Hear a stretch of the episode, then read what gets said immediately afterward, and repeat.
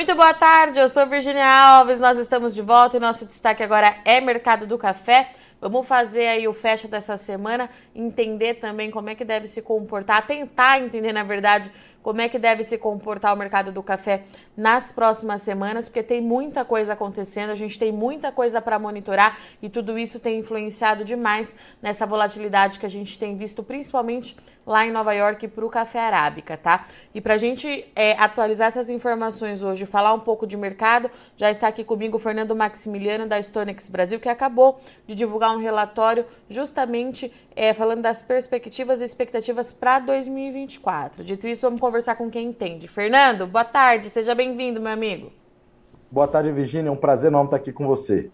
Vamos lá, então, que foi mais uma semana aí de montanha russa. Toda toda nossa entrevista aqui, bate-papo, começa do mesmo jeito, né, Fernando? Eu te perguntando o que está acontecendo, que Nova York parece meio perdida, sobe, desce, daqui a pouco volta de novo para o patamar que estava. O que está acontecendo, meu amigo? O que, que a gente pode falar para o produtor hoje? É, Virginia, é, isso não vai mudar tão cedo, né? O mercado de café é, ele é um dos mais voláteis e a gente tem, né?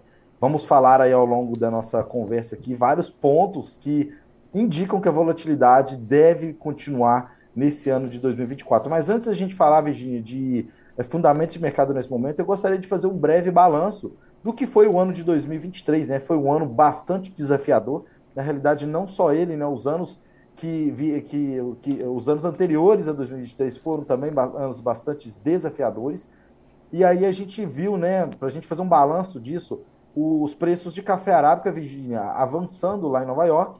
Né, os preços, eles, no início do ano eles avançaram, depois foram pressionados com a entrada da safra brasileira, depois voltaram a avançar no final do ano, mas terminaram o ano com 13% de alta lá em Nova York. Robusta, avanço ainda mais né, intenso, os preços tiveram suporte quase que todo o ano, Virgínia, e terminaram o ano com 58% de é, avanço aí durante o período.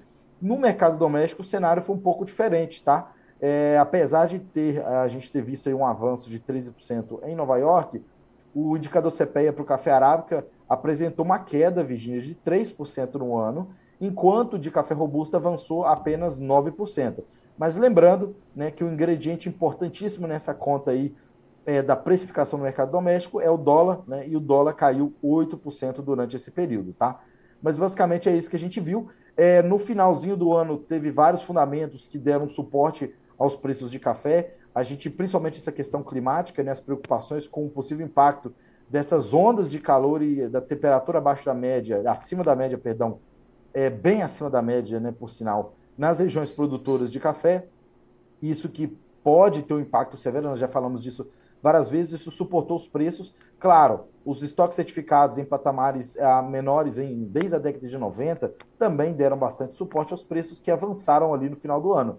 É, e aí a gente chega em 2024, Virginia, nesse cenário. Então, esse início de ano, o, mercado ainda está tentando entender o que está acontecendo. A gente ainda tem, os estoques permanecem em patamares é, muito baixos, mas a perspectiva com o clima mudou um pouco. A gente viu o retorno da chuva em parte do cinturão, o que aliviou as preocupações dos, dos agentes com relação né, aos impactos é, do clima na produção. O que não isenta, claro, se a gente teve impacto lá atrás, é, essa melhora do clima não quer dizer que vai reverter os, os problemas que a gente observou nos meses anteriores. Mas, sem sombra de dúvida, a chegada dessa chuva arrefece as preocupações dos agentes. E, Fernando, tem alguns pontos aqui que a gente estava é, conversando antes de entrar aqui ao vivo é, você me falou da guerra também no Oriente Médio, que continua trazendo aí, é, ajudando nessa volatilidade. Já falou do clima, que a gente vai falar mais um pouquinho mais é, lá na frente, e a participação do Brasil no mercado de robusta, né, Fernando? Que vai continuar, continua muito significativa e pelo visto vai continuar, né? É, Virginia, vamos lá. O que que acontece? É, um, inclusive, esse é um dos fatores que deu suporte aos preços no ano passado e essa questão não, ela não mudou e ela não vai mudar é, no médio prazo. Então a gente está com um problema de oferta limitada na Ásia, né? Há uma quebra severa na produção da Indonésia. E lembrando que o El Ninho foi problema para o Brasil e para a Indonésia também, tá? Então, lembrando, essa, essa quebra, essa primeira quebra da safra da Indonésia foi por conta do Laninha. Olha só, Virginia. Agora a gente está no El Ninho e o país de novo sofreu problemas. Então eu tenho ouvido aqui que podemos estar olhando para dois anos seguidos de safras menores na Indonésia Isso é muito preocupante. Vietnã também, a gente já comentou em outras oportunidades aqui no Notícias Agrícolas, que a, a própria SG reduziu né, a projeção em 3,4, 3,8 milhões a projeção da safra lá no Vietnã. Então, você tem um problema de oferta limitada no Vietnã. Você vê o Brasil sendo o país né, mais competitivo, o país que tem colocado o café lá fora. Os dados do Secafé até novembro, né, ainda não temos os dados de dezembro, mas até novembro mostram, tá, Virginia, que é, houve uma queda nas exportações de arábica até novembro, no acumulado do ano, mas as exportações de robusta avançaram mais de 185%. Isso é reflexo da competitividade do café robusta brasileiro lá no exterior.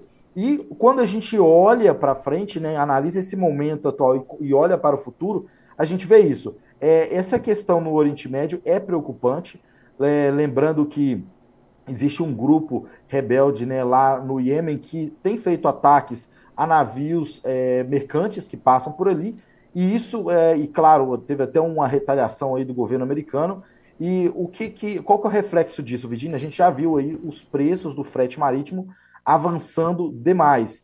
E, claro, é, para poder evitar passar ali na costa do Iêmen, os navios têm que contornar todo o continente africano. Isso é, demanda mais tempo, demanda mais custo. E essas são rotas, Virginia, que é, são usadas para é, é, entregar esses cafés asiáticos na Europa. Né? Então, cafés que vêm da Indonésia e do Vietnã.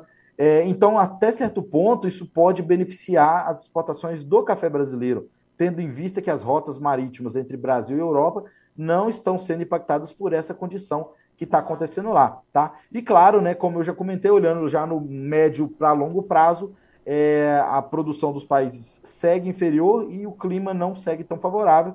Então a gente é, a, ainda vê o Brasil seguindo aí como um grande, um grande player dentro desse mercado é, internacional de café robusta. E, Fernanda, falando um pouquinho em clima, você tocou aí numa palavrinha que é muito cedo ainda para a gente bater o martelo para falar que vai acontecer, mas fato é que já está no nosso radar, né? Eu não sei se lá nos operadores na Bolsa de Nova York, mas no nosso aqui no Brasil a gente já está monitorando. Mais um laninha pode vir por aí, né? É, Virginia, a vida do produtor não tá fácil, né? Infelizmente, nós enfrentamos ali, né, três anos de laninha. A gente teve geada, Todo mundo viu qual que é o impacto do Laninha, né? Claro que a geada impactou, mas o Laninha é, ele está associado ao atraso das chuvas do cinturão cafeiro e sim, realmente assim no momento da florada, né? Então, principalmente no momento da florada, que é um, uma etapa crítica, é uma etapa crucial para é, o desenvolvimento da safra. A gente viu isso acontecer. Estamos agora com o El Ninho, que gerou problemas, todo mundo já, né, já comentou sobre isso, e vamos agora, né? O NOA tem mostrado a possibilidade, a uma alta probabilidade, inclusive, acima de 50%, do retorno do Laninha logo após né, o fim do El Ninho. Então, esse Laninha, em teoria, né, a, ele chegaria aí no segundo semestre do ano. É claro, sempre aquele alerta, né? Nós estamos falando de previsão, modelos, então a gente não pode tomar isso como verdade absoluta, mas a gente vai ter que monitorar, Virginia, porque a chegada de um aninho no segundo semestre é, no Brasil em 2024 pode ser bastante preocupante. Fernando, com tudo isso acontecendo, então a gente não pode nem ter esperança de um mercado mais estável aí, pelo menos no médio prazo? Olha, Virginia, de forma geral, se a gente fala de fundamentos, né? Sim. Não, sem, sem sombra de dúvida, a volatilidade é algo que vai, vai permanecer. Mas falando em mercado, quando a gente analisa é, 2024, a perspectiva é de que a safra seja um pouco maior. Até a primeira projeção do IBGE é, fala em 58,9 milhões de sacas, são 3,3% de incremento na safra brasileira. É, outros players vão é, divulgar, já houve a divulgação de alguns players, né? e aí eu trago de novo aquela velha, aquele velho fantasma do mercado de café, que é a, a incerteza, que é a discrepância com relação às projeções de safra, né? lembrando que em 2023, a diferença entre a maior e a menor foi de mais de 22 milhões de sacas. Isso são quase duas Colômbias. Esse cenário não vai mudar em 2024, tá, Virginia? Então, já houve players que falaram em valores acima de 70 milhões, e a gente já vê aí o IBGE falando em 58,9 milhões de sacas, mas no geral, mesmo o IBGE tem apontado para um aumento dessa, dessa safra. Isso beneficia, de certa forma, isso é, é, é, é mais confortável eu diria, de certa forma, para o mercado de arábica. Tá? Então, esse incremento ele ele tende a melhorar a condição de oferta do Arábica. Só que o Robusta, mesmo que a gente tenha um aumento na produção brasileira, o Robusta ainda tem esse cenário da, da oferta limitada da Ásia, que vai continuar dando suporte aí. Então a gente tem um cenário um pouco misto, né? E claro, com esse monte de outros fatores que a gente não pode controlar. É, é crise no Oriente Médio, clima, é, discrepância das, das estimativas de safra, isso tudo vai trazer volatilidade. Fernando, quando é que vocês devem publicar a nova estimativa de vocês? A Stonex, nós vamos divulgar a nossa estimativa na primeira ou segunda semana de fevereiro, tá? Em meados de fevereiro, a gente vai estar tá. tá divulgando aí os números oficiais.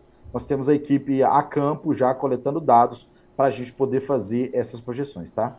E quais são os relatos que você tem por aí? A chuva realmente começou a chegar aí para o pessoal? Olha, Virginia, antes de mais nada, a gente até fez uma viagem no ano passado, né? Então, Sim. Então, esse, esse trabalho de coleta de dados já começou já tem um tempo. E a gente observou, de fato, é, impactos, né? Lembrando aquele momento de ondas de calor é, em algumas regiões do Cerrado. É, então, assim, a gente não tem ainda uma, uma, informação, né, uma orientação oficial, porque a gente não conseguiu concluir todas as visitas, mas é, a gente conseguiu observar isso de fato. Agora, nesses últimos, nessas últimas semanas, principalmente no, finalzinho de dezembro aí, né, nas últimas duas semanas de dezembro, houve sim a chegada de, da chuva com volumes expressivos, tá?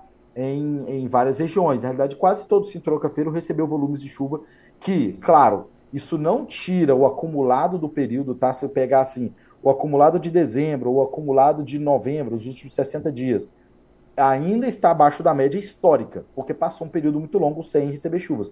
Mas, sem sombra de dúvida, a chuva que veio agora são volumes expressivos que, é, sem sombra de dúvida, contribuiu para melhorar a condição das lavouras em todo o cinturão, Virginia. Fernando, meu amigo, obrigada mais uma vez pela disponibilidade. Eu sei que você está saindo de viagem para encontrar o time da Stonex nas áreas de produção. Já deixo o convite aberto aqui para você voltar quando tiver um parâmetro, quando você puder, né? É, trazer as informações aqui para a gente. Você é sempre muito bem-vindo. Pelo visto, a gente vai ter muito trabalho aí ao longo desse ano para entender o mercado. Muito, muito obrigada, viu? Sem dúvida, vai ter bastante trabalho bastante volatilidade. Virginia, eu que agradeço o convite e sigo à disposição. Uma boa tarde a todos.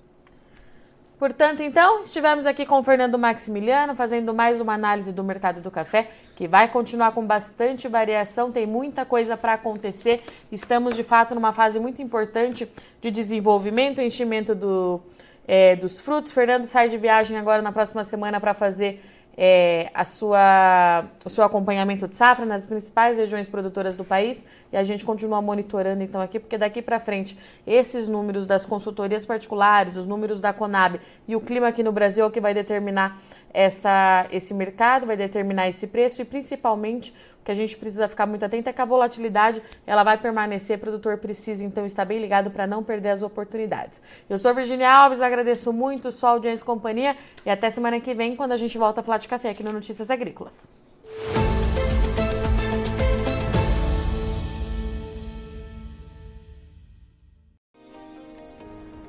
Se inscreva em nossas mídias sociais no Facebook Notícias Agrícolas, no Instagram arroba Notícias Agrícolas e no nosso Twitter arroba Notiagre. E para não perder nenhum vídeo, não se esqueça de nos acompanhar no YouTube e na Twitch Notícias Agrícolas Oficial.